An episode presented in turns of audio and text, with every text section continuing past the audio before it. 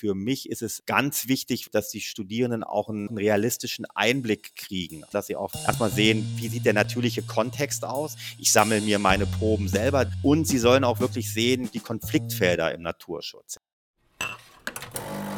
Auf ein Kaffee mit.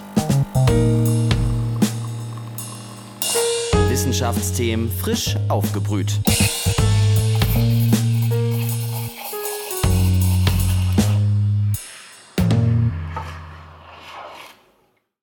Hallo und herzlich willkommen zu einer neuen Folge Auf ein Kaffee mit, den Wissenschaftspodcast der Uni Leipzig.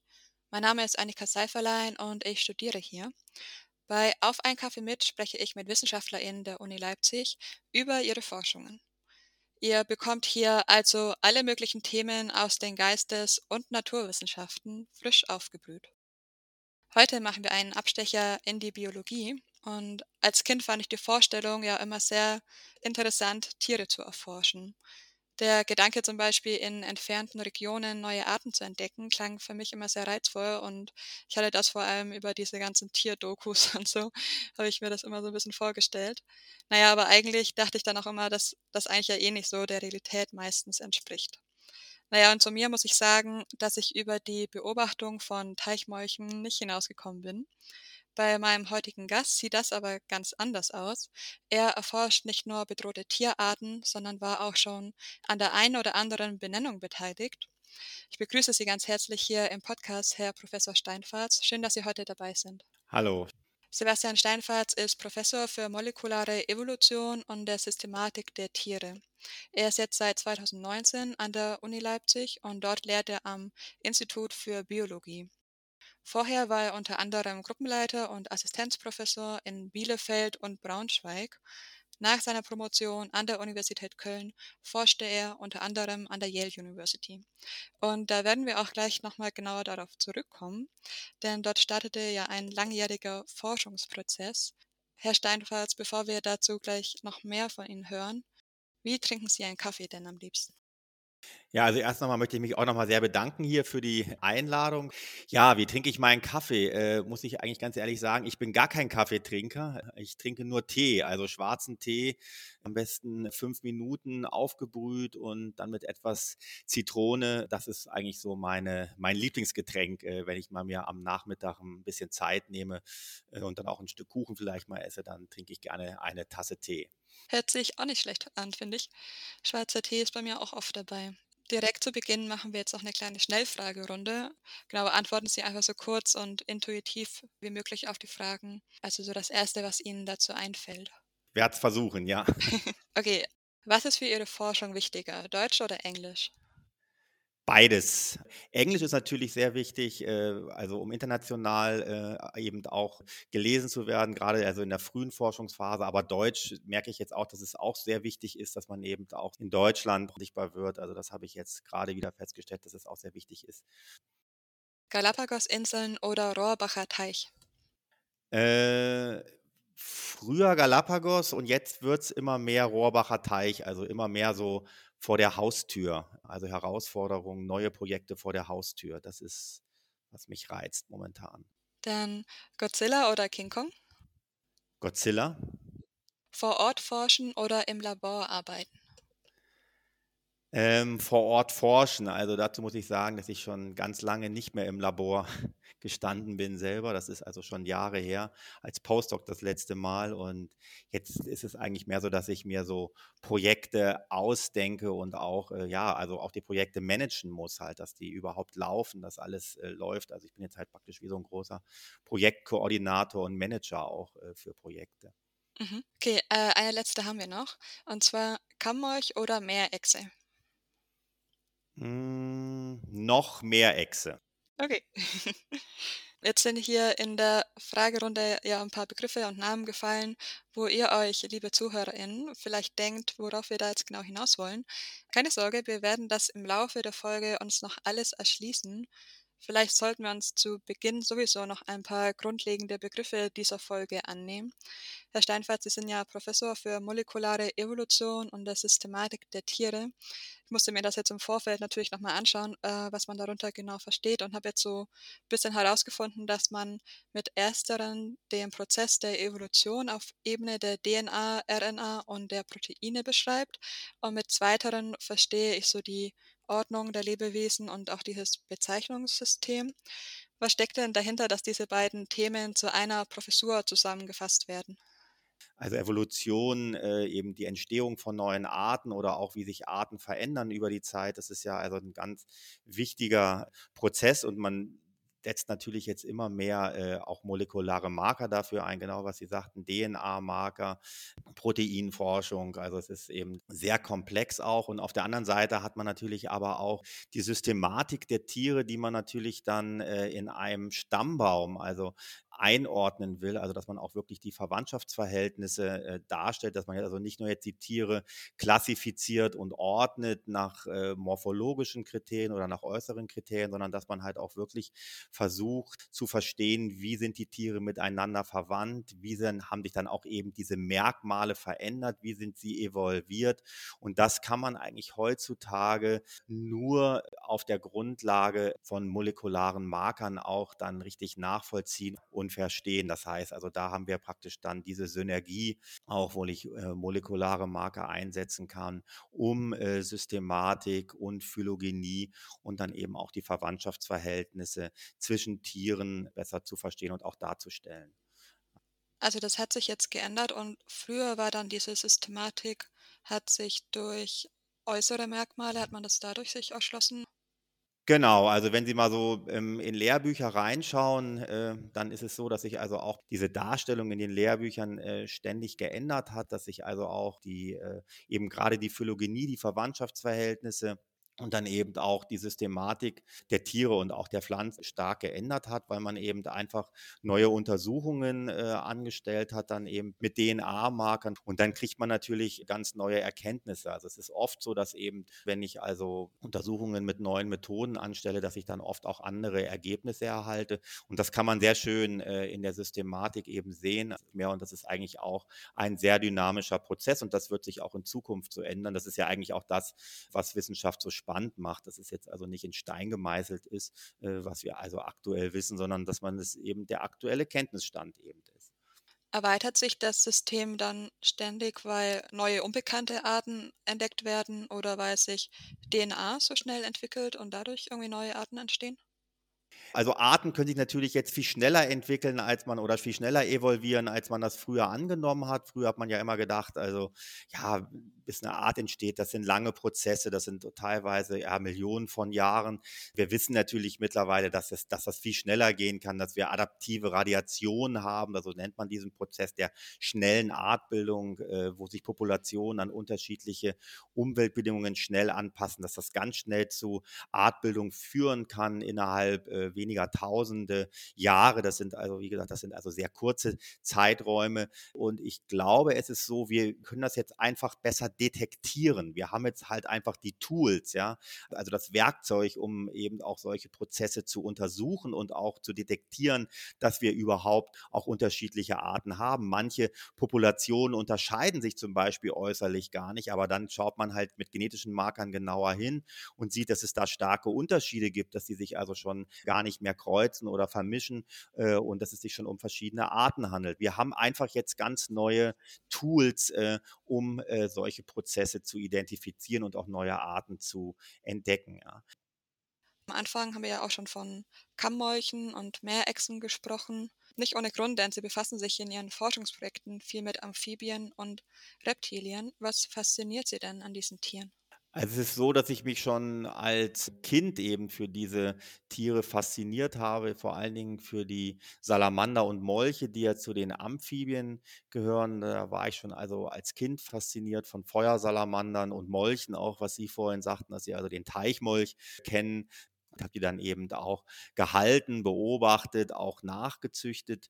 Ich war dann auch sehr daran interessiert, herauszufinden, wie sind eigentlich diese Tiere jetzt miteinander verwandt äh, und habe mich dann also auch für die Phylogenie von den Amphibien interessiert, aber eben auch sehr stark für die Ökologie. Und praktisch diese Amphibien und Reptilien, das sind halt für mich dann Systeme praktisch, mit denen ich arbeite und mit denen man natürlich dann auch äh, generelle evolutionäre Fragen äh, sehr gut bearbeiten kann oder auch untersuchen kann. Also eben, wie entstehen Arten zum Beispiel oder äh, natürlich auch Fragen dann für den Naturschutz. Also gerade äh, praktisch, wie können wir jetzt zum Beispiel Erkenntnisse aus der Populationsgenetik äh, in den Naturschutz äh, umsetzen, um Arten zu schützen, weil eben Amphibien insbesondere sehr stark bedroht sind. Das ist ja die weltweit am stärksten äh, zurückgehende äh, Klasse von Wirbeltieren überhaupt und Reptilien auch stark bedroht sind.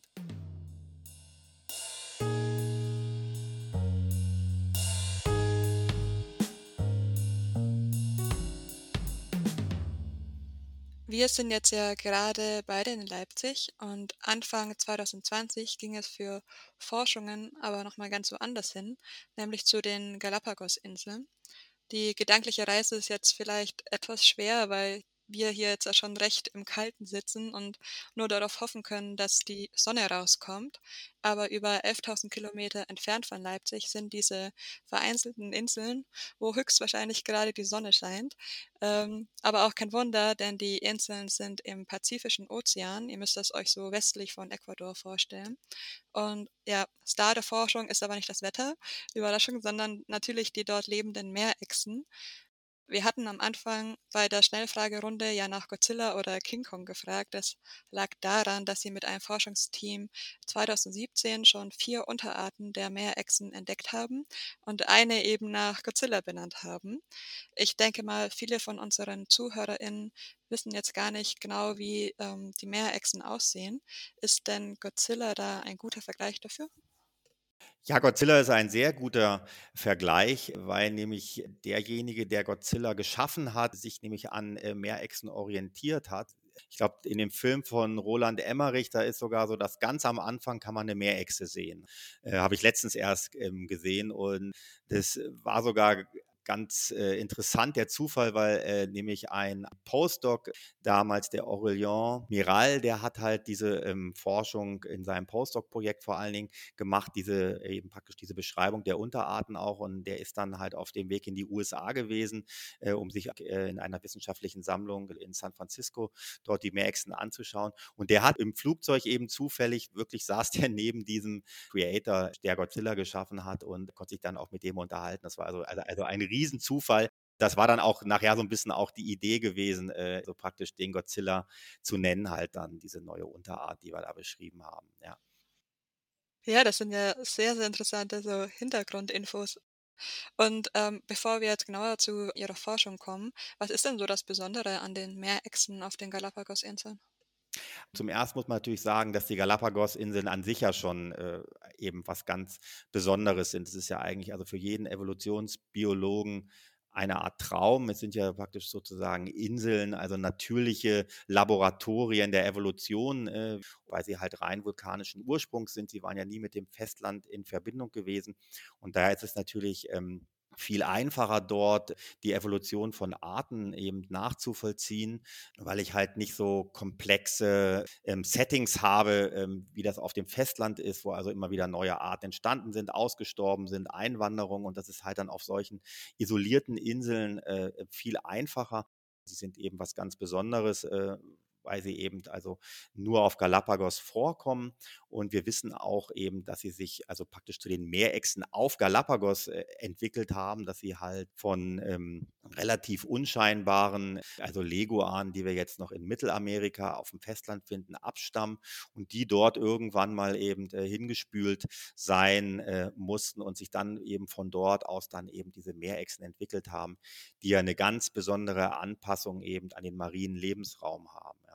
Also die ernähren sich zum Beispiel nur von marinen Makroalgen, also sind da sehr selektiv und äh, tauchen auch und äh, sind also ganz viel im Wasser. Also eben was ganz Besonderes. Darf denn dann jeder auf Galapagos einfach so forschen?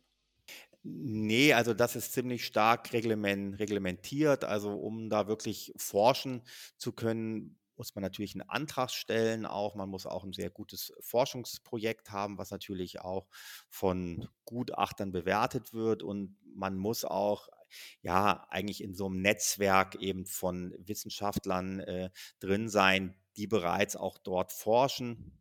Also, das sind schon ziemlich, äh, hohe Hürden, äh, die man da erst mal dann, also, überwinden muss. Aber das ist ja auch gut so, äh, weil es ist ja wirklich ein ja, also, einmalige, äh, kleine Welt, die man dort hat, äh, oder die dort, äh, also, sich praktisch entstanden ist. Und es ist ja auch sehr sehr gut, dass man da sehr vorsichtig ist, äh, wer dann dort eben forscht, weil man zum Beispiel ja dann auch im Rahmen von solchen Forschungen auf Inseln kommt, die normalerweise eben auch von Touristen nicht betreten werden, dürfen.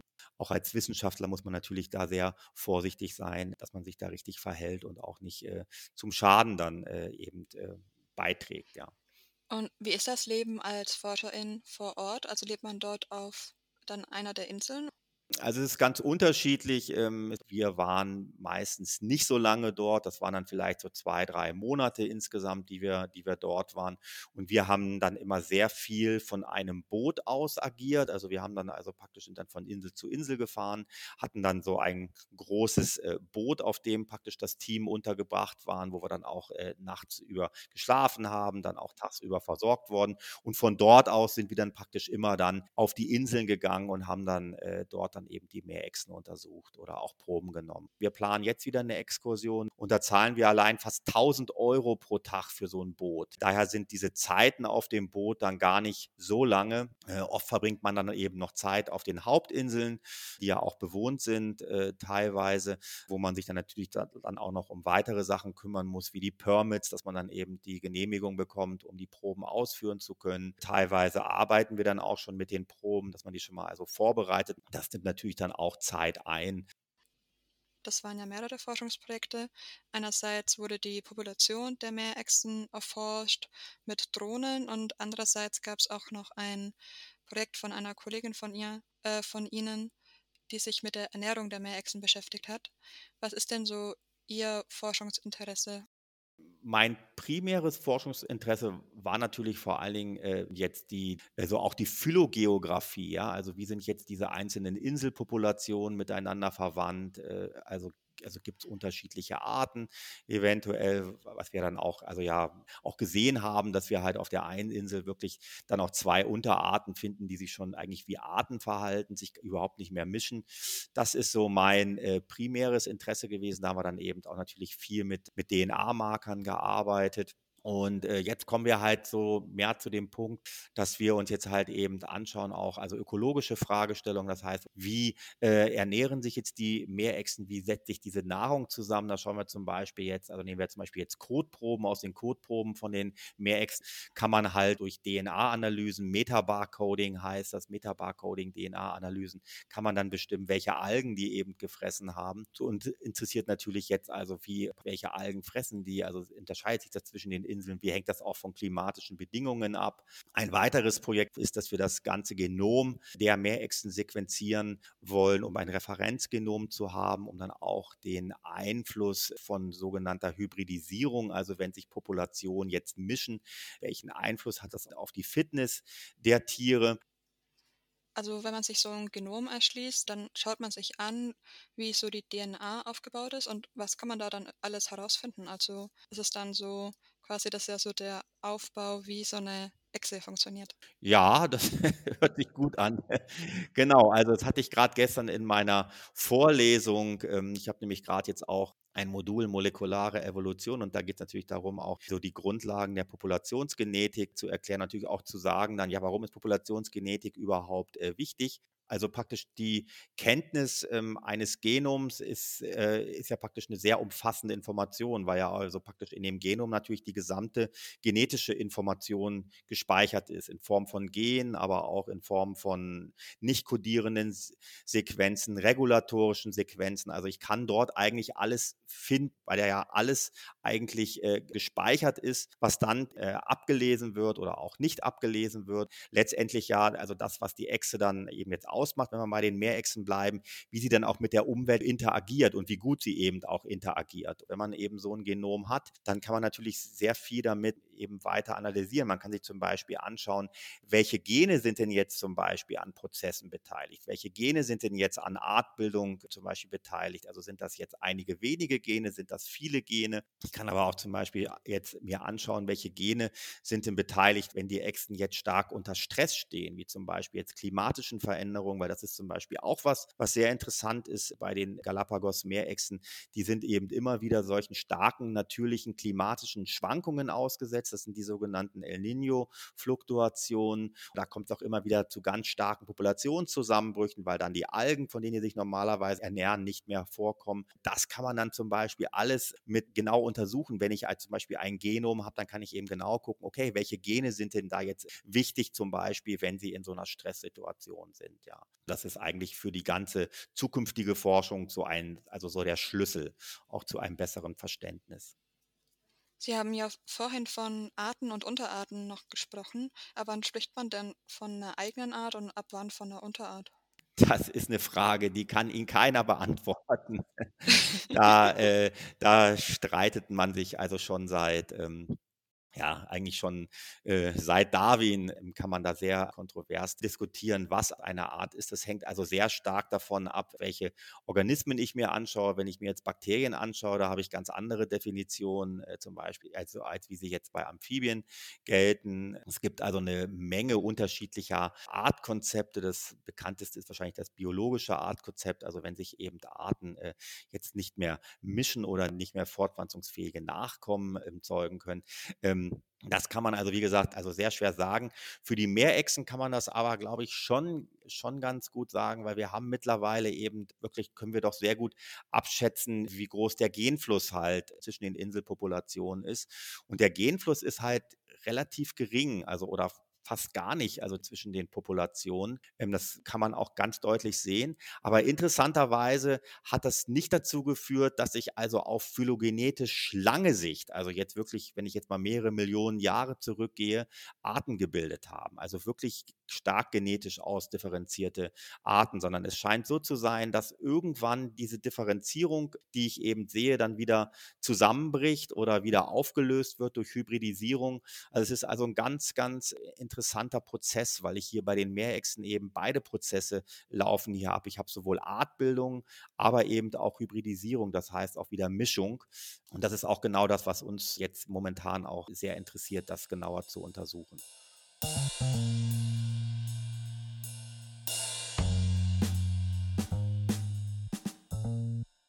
Ich würde jetzt mal die gedankliche Reise wieder nach Leipzig wagen. Hier vor Ort und in Deutschland gibt es natürlich auch viele Arten unter den Amphibien und Reptilien, bei denen man noch neue Entdeckungen machen kann. Und so eine hatten sie bei Kammmolchen jetzt erst gemacht. Sie werden ja auch liebevoll Wasserdrachen genannt. Es gab dazu Forschungen in Hamburg, aber auch hier in Leipzig. Worum ging es denn in dem Forschungsprojekt? Ja, genau. Also der Kammolch ist ja, äh, wenn man den sich mal anschaut, ist ja, ist ja wirklich so ein Wasserdrache oder auch so eine Miniatur-Meerechse. Also die haben ja praktisch während ihrer Fortpflanzungszeit haben ja die Männchen diesen hochgezackten Kamm und äh, der sieht wirklich ganz äh, spektakulär äh, aus. Äh, ist leider eine ähm, sehr bedrohte Art. Ist die größte ähm, also Molchart, die wir haben. Also die können also bis zu 18 Zentimeter groß werden, können auch richtig beißen, wenn man sie zum Beispiel mal rausholt geholt. Äh, das ist also auch schon passiert, dass sie dann auch richtig einen in den Finger beißen können. Tut natürlich nicht weh, aber es ist schon, also sind schon irgendwie interessante, spektakuläre Tiere auch. Ich habe mich halt in Projekten, also bevor ich nach Leipzig gekommen bin, eben schon stark äh, ja, für die Ökologie und Populationsgenetik von äh, Kammerch-Populationen interessiert. Vor allen Dingen, wir hatten da ein Projekt in Krefeld und eben auch ein großes Projekt ähm, in Hamburg, äh, eben wo wir uns angeschaut haben, wirklich, wie wandern denn die Tiere mit Fang, Wiederfang. Also man kann die dann markieren anhand ihres, an der Bauchunterseite, die ist halt individuell gefleckt, äh, kann man dann Tiere eben also identifizieren und wiedererkennen. Und das ist dann also ganz wichtig für sogenannte Fang-Wiederfang-Studien, aus denen man dann ganz wichtige Rückschlüsse auf die Demografie von Populationen ziehen kann. Äh, als ich dann eben hier nach Leipzig gekommen bin, äh, habe ich natürlich auch nach Projekten so vor der Haustür gesucht, weil äh, natürlich, klar, Galapagos ist natürlich äh, spannend auch und interessant, aber man will natürlich auch Projekte vor der Haustür haben und vor allen Dingen, ja, sehe ich auch mehr und mehr, dass es eben wichtig ist, eben sich auch der ähm, ja, Biodiversitätsforschung, also vor der Haustüre zu widmen und eben auch ja, dem Schutz von Arten oder von bedrohten Arten vor der Haustüre zu widmen. Da bin ich halt durch Zufall, weil eben hier ein Kollege von mir, der wohnt dort eben in der Nähe von den Rohr Rohrbacher Teichen und der hat gesagt, ja, früher gab es da mal ganz viele Kammmolche, aber man weiß jetzt eben gar nicht mehr genau, ob es überhaupt noch welche gibt und so weiter. Also es ist so ein bisschen so eine auch sehr unbekannt gewesen. Also wie gesagt, vor 20, 25 äh, Jahren wusste man, dass da große Populationen, äh, dass es die, noch gab und dann ist da eigentlich gar nicht mehr nachgeschaut worden. Und da haben wir dann eben angefangen, mal unsere Eimerfallen auszubringen, also ähm, genau eben die Methodik, die wir auch in Hamburg angewendet haben äh, und haben dann eben Kammmolche also finden können letztes, letztes Jahr. Und dieses Jahr haben wir dann also richtig viele gefunden. Äh, das waren also über 130 Tiere. Das war schon eben sehr erfreulich, dass es diese Art dort überhaupt noch gibt. Wir konnten auch Reproduktionsnachweisen. Und jetzt ist es natürlich unser Ansinn, auch diese Bedingungen für den Kammmolch dort wieder zu verbessern. Also durch Habitatoptimierung und durch Maßnahmen äh, wirklich diese Population wieder auf ein, ja, also in einen besseren Erhaltungszustand zu bringen bringen. Einfach, dass diese Population wieder wächst, ja, also wieder mehr Individuen hat, wieder größer wird. Das ist natürlich jetzt also vor allen Dingen unser Anliegen und das wollen wir dann auch wissenschaftlich begleiten. Also es ging in dem Forschungsprojekt dann darum, dass die Kammmolche von Gebiet zu Gebiet wandern. Können Sie darauf nochmal eingehen, was Sie dann da Neues herausgefunden haben? Wie gesagt, dieses Hamburger äh, Projekt, da haben wir halt so halt insgesamt über 5000 Kammmolche uns im Rahmen einer Doktorarbeit angeschaut. Und die Frage ist ja immer, wie wandern eigentlich Arten? Ja, und wie wandern auch Amphibien? Also wandern die jetzt einfach von einem in den nächsten Teich oder äh, wandern sie weiter? Wandern sie gezielt? Ja, ist das alles zufällig? Da wusste man noch äh, sehr wenig und ähm, gerade eben äh, für den Kammmolch ist das natürlich besonders wichtig, äh, gerade wenn ich auch an den Schutz denke. Ja, also welche welche Gewässer muss ich jetzt erhalten, um sozusagen eine Population dann auch stützen zu können. Das haben wir eben untersucht und konnten zeigen, dass die Kammmolch gezielt in gute Gewässer einwandern, also in Gewässer, die also eine gute Habitatqualität haben. Die wandern also nicht ins nächste Gewässer, sondern sie können anscheinend differenzieren und identifizieren, welches Gewässer eben gute Habitateigenschaften für sie hat. Das ist natürlich auch dann für den angewandten Naturschutz natürlich äh, sehr wichtig zu wissen halt. Und kann man sagen, warum Kammmolche auch vom Aussterben bedroht sind? Ja, also der Hauptgrund ist Habitatverlust, Einfluss von, äh, von Landwirtschaft, Pestiziden, also ganz viele eben so Kleingewässer, die es eben äh, früher halt gab, zum Beispiel als auch noch äh, das Vieh auch noch eben auf der Weide gehalten äh, wurde, ja, also da gab es natürlich noch viel mehr Gewässer, solche Viehtränken, dass das enorm äh, stark äh, abgenommen hat. Dann haben wir natürlich den Verkehr, die Zerschneidung äh, von Habitaten, Rückgang äh, von Landhabitat. Äh, die brauchen ja nicht nur also ihr Gewässer zum zur Fortpflanzung, sondern sie brauchen ja auch ein, ein richtiges intaktes Adulthabitat meistens. Also Wälder halt, äh, wo sie sich dann auch im Boden äh, verstecken können, den Winter überdauern können. Diese Kombination von komplexen Lebensräumen, die hat also, in, also extrem in unserer äh, Landschaft nachgelassen. Das ist auch, glaube ich, unser übertriebener Ordnungssinn so, also jetzt hier irgendwie aufzuräumen und Struktur reinzubringen. Also so wilde Ecken sind schon wichtig auch. Jetzt sind Kamorche ja eigentlich auch streng geschützt, sogar auch auf äh, EU-Ebene. Wird denn da in der Politik Ihrer Meinung nach genug getan dafür? Ja, auf dem Papier. Also auf dem Papier, ähm, also gibt es ja ganz viele Gesetze für den Naturschutz, aber die Umsetzung, die findet ja oft nicht statt. Also zum Beispiel ähm, ist ja auch für solche FFH-Arten, also der Kamolch zählt ja auch zu solchen FFH-Arten, das ist also praktisch die europäische Flora-Fauna-Habitat-Richtlinie. Die gilt europaweit und äh, also eine Berichtspflicht äh, erforderlich und, und auch, dass eben die praktisch die Habitate in einem guten Erhaltungszustand bleiben müssen, dass es eben nicht zurückgeht. Aber wir sehen ja überall, dass das also nur auf dem Papier existiert und die Arten also praktisch äh, eben weiter äh, stark zurückgehen, also auch in ihrer Individuenanzahl, dass es dort wirklich dann auch kaum enormen äh, Konsequenzen hat, wenn das dann eben nicht erfüllt wird. Ja, also das ist schon sehr enttäuschend, wie wenig da äh, praktisch die Gesetze dann auch wirklich umgesetzt werden. Ja. Sie haben vorhin auch schon von angewendeten Naturschutz gesprochen. Welche Rolle spielt Ihre Forschung, wenn es da so um Maßnahmen geht? Ja, das kann man am Beispiel äh, jetzt der Rohrbacher Teiche ganz gut erklären. Also wir haben zum Beispiel jetzt ja Gewässer identifiziert, wo wir halt wissen, okay, hier sind relativ gute Bedingungen für Kammmolche vorhanden. Und wenn wir jetzt noch die und die Maßnahme zusätzlich machen, dann werden wir dieses Gewässer optimieren und äh, das wird dann wahrscheinlich dazu führen, dass die Kammerpopulation wieder ansteigt. Und das machen wir jetzt auch. Also dieses Jahr werden wir jetzt also Maßnahmen umsetzen zusammen der ähm, unteren Naturschutzbehörde hier in Leipzig und auch dem Landkreis Leipzig. Dort werden jetzt gezielt Maßnahmen zur Habitatverbesserung von Kammmolchen ähm, eben umgesetzt. Äh, aber man kann zum Beispiel allein auch, wenn man jetzt genetische Analysen oder populationsgenetische Analysen machen kann, kann man zum Beispiel genau auch sehen, also wie dann die Tiere eben wandern, also praktisch was sind ähm, mögliche Korridore auch, die sie eben nutzen dann zwischen den äh, Gewässern und diese Korridore kann man dann erhalten. Also es gibt äh, eben sehr viele ähm, Maßnahmen, die man dann eben einfach ähm, auf dem Verständnis, wenn man versteht, wie solche Populationen funktionieren und was auch wichtig wichtig ist, dass man dann praktisch diese Funktion unterstützt. Können Sie kurz so skizzieren, wie so eine Maßnahme aussehen könnte? Also so eine Maßnahme sieht zum Beispiel jetzt so aus, dass dann ein Bagger kommt äh, und erstmal so ein Gewässer vertieft, dass es mal entschlammt wird, dass es zum Beispiel dann eben auch jetzt also nicht so schnell verlandet. Dann ist es auch oft so, äh, dass solche Amphibiengewässer eben dann oft zuwachsen, also eben, also zu viel Baumbewuchs ist dort auch nicht gut, zu viel Schatten.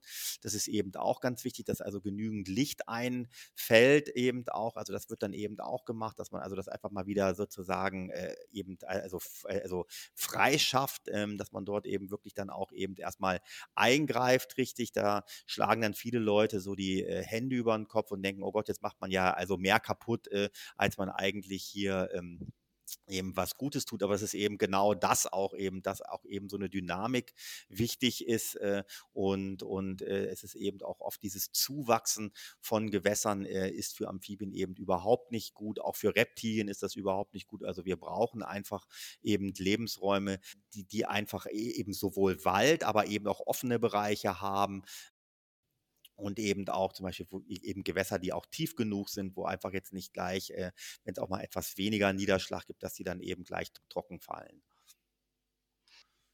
Wenn man Biologie studiert, inwiefern spielen denn solche Forschungsprojekte eine Rolle im Studium?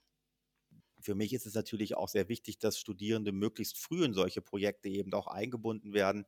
Zum Beispiel als äh, Hiwis äh, schon, äh, bevor sie jetzt also ihre Abschlussarbeiten anfertigen. Also wir haben auch also viele Hiwis hier, Hilfswissenschaftler, die dann äh, eben auch angestellt werden, können hier über Universitätsgelder äh, und dann schon in solchen Projekten mitarbeiten und dann danach äh, praktisch dann nahtlos auch ihre Bachelorarbeit oder ihre Masterarbeit dann machen. Und für mich ist es also ganz ganz wichtig wirklich, dass die Studierenden auch einen, auch einen realistischen Einblick kriegen. Also, dass sie also praktisch jetzt nicht nur irgendwo im Labor hier sitzen und ihre ähm, genetischen Analysen machen, also völlig fernab von der Realität, sondern dass sie auch wirklich erstmal sehen, wirklich praktisch, wie sieht der natürliche Kontext aus, also wie sieht auch die Ökologie der Tiere aus. Also ich sammle mir meine Proben selber, die ich dann auch später analysiere.